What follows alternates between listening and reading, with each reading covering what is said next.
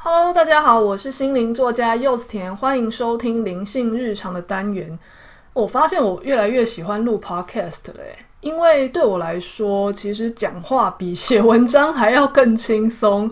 因为你录 Podcast，你的录制时间大概就是你真的对麦克风讲话的时间，再加上你剪辑的时间嘛。但是因为我个人通常剪辑的时候不会非常的仔细，说我要把它剪得多精致啊，要配乐啊什么的，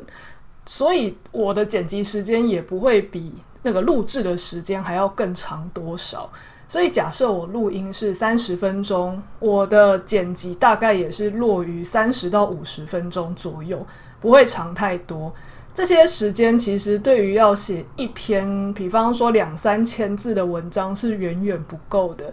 因为文章你要去在意起承转合，你要在意用字，你要在意排版，然后呃表达的方式清不清楚等等的，也不可以有太多的重复的字眼或是赘字，那大家才会看的时候舒服。再加上现在大家都没有那么喜欢看文字。所以写文章对我来说，实际上是虽然我很喜欢做，可是它有点吃力不讨好。再来，在电脑前打字久坐，对我的身体负担来说是蛮大的，因为我很容易就会变成是写完以后就肩颈酸痛啊、胸闷气短啊，眼睛也会因为蓝光的刺激而没有很舒服。但是 Podcast 比较没有这个问题，我在录音的时候，我想要看哪里都可以。啊，剪辑的时候，如果那一段可能前十五分钟根本就没有什么要剪的，你还真的就可以让电脑放着，然后你去在旁边呃整理一些衣服啊，甚至打扫都没关系。相较之下，Podcast 这个媒介也蛮被很多人接受的，因为大家不用坐在那边认真的花时间看完文章，可以一边通勤一边做家事一边听，所以现在听 Podcast 的人还真的是越来越多诶。我也很开心，最近大家都还蛮支持我的节目的，所以我也会在平常如果有什么小感想，这些东西分享出来，大家也会喜欢的话，我就会继续录下去哦。好，今天这一集灵性日常要聊的东西，其实也跟我昨天晚上发生的事有一点关系。不知道大家对于听灵异故事或是恐怖故事，是什么样的心情？诶，到大家这边不用先急着跳出，因为我不会讲，因为我本身就是一个很害怕听鬼故事的个性，还有体质。小时候跟我同年代的人啊，不知道是不是都有经历过什么呃，什么玫瑰瞳铃眼啊，什么僵尸道长啊，呃，七夜怪谈啊的那样子的年代。伊藤润二也是我们。大概国中、国小的时候，大家彼此之间会传阅的恐怖漫画，以上种种我通通都不敢看，然后只要看了一点，我就会吓得要死，好几天走不出那个阴影。我个人的忍耐极限大概是柯南，我看柯南的漫画，我都可以全身起鸡皮疙瘩。倒不是说，呃，因为侦探故事里面不会真的有鬼魂。都是杀人事件等等的，但是你看到那个黑衣人，就是那个黑影很有名的柯南里面的那个嫌犯，那个黑影，哇，我就会起鸡皮疙瘩。那更不用说什么伊藤润二，他画风本来就已经很可怕了，我真的没有办法招架。好，胆子如此小的我，在中间出现的任何热门鬼片，通通我都不可能会去看，因为我知道我的，呃。恐惧会让我比真正的遇到什么东西还要更害怕。诶，神奇的又来了，因为我虽然算是比较能量敏感的体质，但是我完全没有那方面的经验。就是我不知道算是八字还 OK 吗？当然这边比较铁齿，你顶多只是会在有一些地方觉得，呃，这边好不舒服哦，那你可能就会想要赶快离开。但是没有说什么哦，真的看到了什么会让人家屁滚尿流的东西。我连 光是呃用想象的或是看的都已经会就是 这么精神创伤了，更不用说嗯真的遇到什么之类的。好，以我一个如此的害怕鬼故事、恐怖故事的体质来说呢，但是有时候人就是不要作死就不会死。昨天晚上我因为一些巧合的关系，我在晚上刚好看到了一些呃，好像没有那么恐怖，但是看完之后又是晚上，你其实心里还是会觉得毛毛的那种网络上的的一些灵异的体验。好，那当我看了这些东西的时候，我白天如果看到，搞不好因为我的记忆力很差，搞不好到晚上就有一点忘记了。再加上白天就是到处都是太阳非常大，你就会觉得阳气旺盛，很有安全感，所以这件事情不会造成你的阴影。可是睡前不一样的，当你住在一个呃到了晚上都很安静的地方。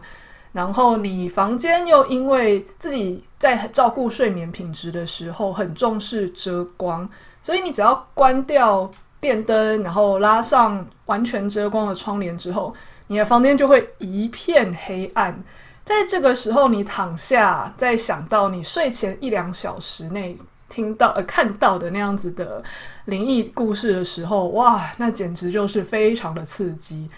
其实那个故事本身并没有这么可怕，但是有时候这这件事情的恐怖点在于，你开始意识到，哦，原来有呃这么多的体验是搞搞不好本来就在你身边发生，你只是你的肉眼可见光内你看不见而已，你就会开始胡思乱想说。我一直觉得这个房间就是一个很安静、很安宁的空间，有没有可能实际上这个空间里面其实呃存在着什么东西？它跟我互不相侵犯的各据一个角落呢？哦，这个也许这是事实，但是你知不知道是一回事。当你没有去意识到有这个可能性的时候，你就会觉得哦，God，脑中开始浮想联翩。一个不是那么容易安心，很容易有一些浮动感，就让我没有办法好睡的体质。你在睡前又看到这样子的东西，当然就不好睡嘛。躺下来的时候，感觉好像平常会想要开一点窗户，稍微听一下外面的枝叶的沙沙声，现在都不敢了，直接把它关起来。以前睡前很喜欢把窗帘拉开，稍微看一下外面的夜景。然后再拉起来睡觉，会觉得嗯，这个景色非常的美好啊。那昨天晚上也不敢，就直接把它厚厚实实的拉起来，就是好像对什么事情都很害怕、很敏感。结果呃，当我这样子躺在床上的时候，你当然就不好入睡嘛。睡，然后呃，有一点像是半梦半醒，然后又会呃清醒，想说去上个厕所。又或者是因为很不舒服，呃，很不安稳的躺着，那你可能躺太久就会想要换个姿势，很不放松。在这个过程中呢，因为你处于一个很紧绷又焦虑的状态，自然而然会想要很多的方式，想要让自己安心嘛。第一个我想到的可能就会是，OK OK，那我就是去想一些完全不相干的事情，去转移自己的注意力。不要一直在那边想说哦，这个空间是不是其实有可能有另外一个存在？不要想这些事情，看到去想一些白天的开心的经历，或者是想到一些很可爱的猫猫狗狗等等的，能够让我转换心情的东西。那要不然就是我可能会想说，那我身体如果很紧绷，我就要去观察自己的身体，让自己深呼吸。让自己的呃神经啊都慢慢的放松等等的，这些方法有没有用？其实多少都还有用，但是因为你处在一个很戒备、很恐惧的状态下，这些东西的用处只限于你还没有分心的时候。你可能很认真的去深呼吸，可能五下，然后你的大脑就开始松懈了，你就会开始想着说。哎，刚刚我看到那个那个故事，他好像有提到什么啊？你又不小心被拖走。你在静坐盘坐的时候，都很容易分心了，更不用说你现在并不是为了要集中精神在静坐冥想，你只是想要好睡。所以，当你身体其实没有这么的呃，处于一个很警醒的坐姿，而是很悠哉的躺着抱着棉被的时候，心也确实很容易散乱。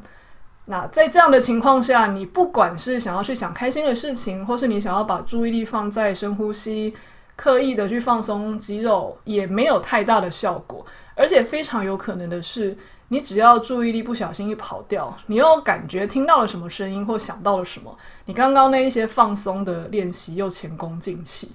好，那身为一个很喜欢分析自己内在盲点的人嘛，我就想说，好吧，那我就用我自己的能力来觉察看看，到底是什么样的因素让我听到这些故事就会这么的害怕。因为我也听过身边有很多的朋友，他们就是超喜欢听这些故事，超喜欢去被吓，然后在家看恐怖影集，还要把灯关掉啊，然后营造什么气氛啊。我心里就想说尬的我真的是人百百种诶，我可能只是看到个三分钟，我可能就会精神创伤好几天。但是有些人，他们竟然可以让自己暴露在那么高强度的恐惧之下，还觉得哦，这就是刺激的感觉啊。唉，真是人人真的是，虽然长得都一样，但是内在还真的是千变万化的。我就在内心分析自己说，我是因为什么样的课题，或是一个什么样的根源，才会导致明明什么事都没发生，但是很多事情都会先害怕起来放着呢？诶，当然你要在晚上这种因为很害怕、闲着没事的时候去。透过这个情绪觉察内在的根源，好像真的可以觉察出一些什么东西。呃，首先你也可以先去分析自己天生的特质啊。我还真的是一个，嗯，很容易在事情还没发生的时候，你就很容易先呃僵硬起来，有一点没有办法放松的等的感觉。随便举个例子好了，嗯，我几年前有租一个工作室，那那个工作室是一个别人。从大门进来之后，可以直接敲我房门的一个套房。我在那个地方当工作室的时候，只要案主跟我约，假设说两点会来，我在大概一点四十五的时候，你的身体不自觉的就会进入一种坐立难安的情况，会想说：诶，刚刚好像有听到楼下的声音，诶，好像有听到楼梯声，诶，好像有听到什么声音，是案主要来了吗？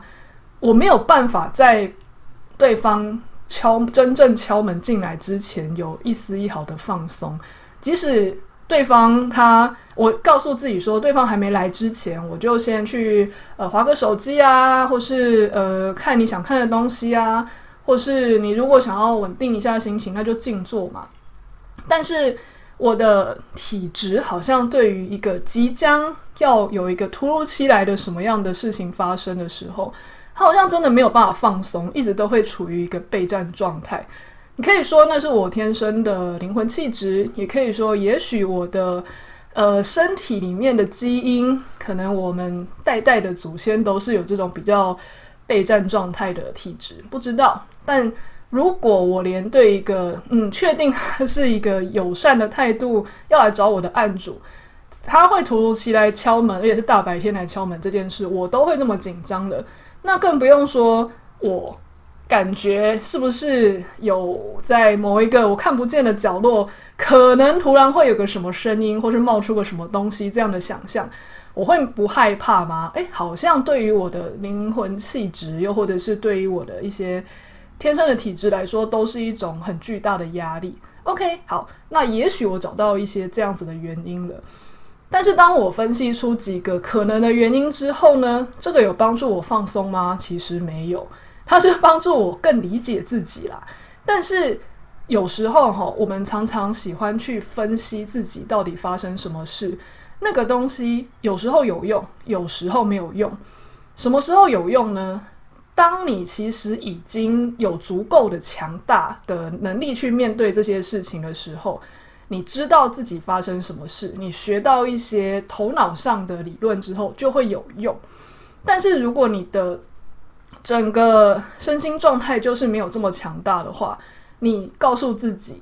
这些原因，其实你只会变成知道，但是做不到。就举个例子来说好了，我们今天都是呃好手好脚的成年人的时候，假设我们从来没有学骑过脚踏车，没有学骑过摩托车。那你今天有一个人来告诉我们怎么骑脚踏车，怎么骑摩托车，我们可能练个一个礼拜或是半个月、一个月，基本上就会骑了嘛。因为你的身体素质、你的肌肉的强壮度、你的体格、你的身高本身就已经具备了，你只是欠缺别人告诉你技巧跟去训练，所以你基本上学这个东西就很容易是你学了然后就做得到。可是你今天要一个身高没有发育好、肌肉也还没有长得足够强壮的三岁小孩，你叫他去骑摩托车，你就算是全世界最好的教练都没有用啊！他还是知道，但是他做不到。所以其实对于心理上的东西也是，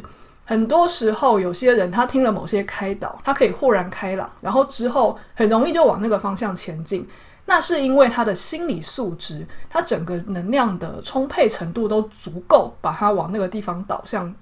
但是如果今天我们的心理素质、我们的能量状态是虚弱的，我们就会像那个三岁小孩，即使世界上最智慧的大师跟我们开导一针见血的道理，我们还是做不到。因为这个时候我们缺的其实是你要先把自己的。心理素质，你的能量状态准备好，你才有办法去真的去做到那些道理。好，那当我发现，即使我已经这样透彻的分析自己，我知道自己为什么会恐惧，我也知道，嗯、呃，这些东西其实我已经花太多的注意力在上面，我应该要去呃把那个注意力抽开，放在其他比较正向的事情的时候，但是都是做不到的时候呢？我其实心里蛮焦虑的，我想说，难道我要这样子一直被困住到天亮吗？但是当下我突然想到了一个方法，那个方法其实根本其实就很简单，但是人呐，在逃跑的时候根本就不会想到那个东西是什么，就是接受自己的害怕，去跟害怕待在一起。具体来说要怎么做呢？我现在回想起来，当时的感受很像是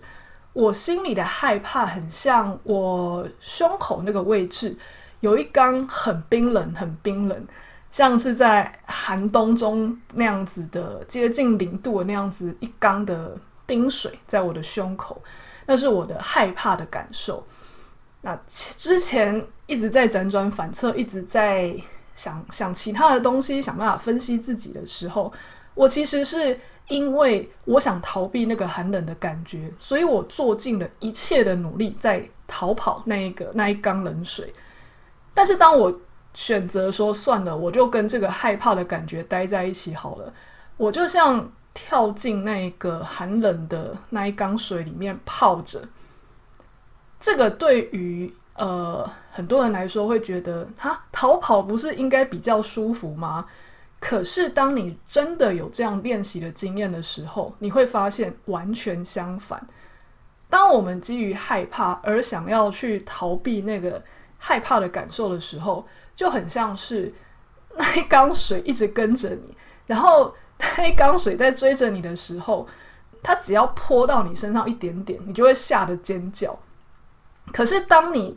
干脆就算了，你就去跳进那一缸水的时候，只有第一时间很不舒服，可是那个不舒服不会比你惊吓逃走的时候更不舒服。你只有下去的时候会觉得啊，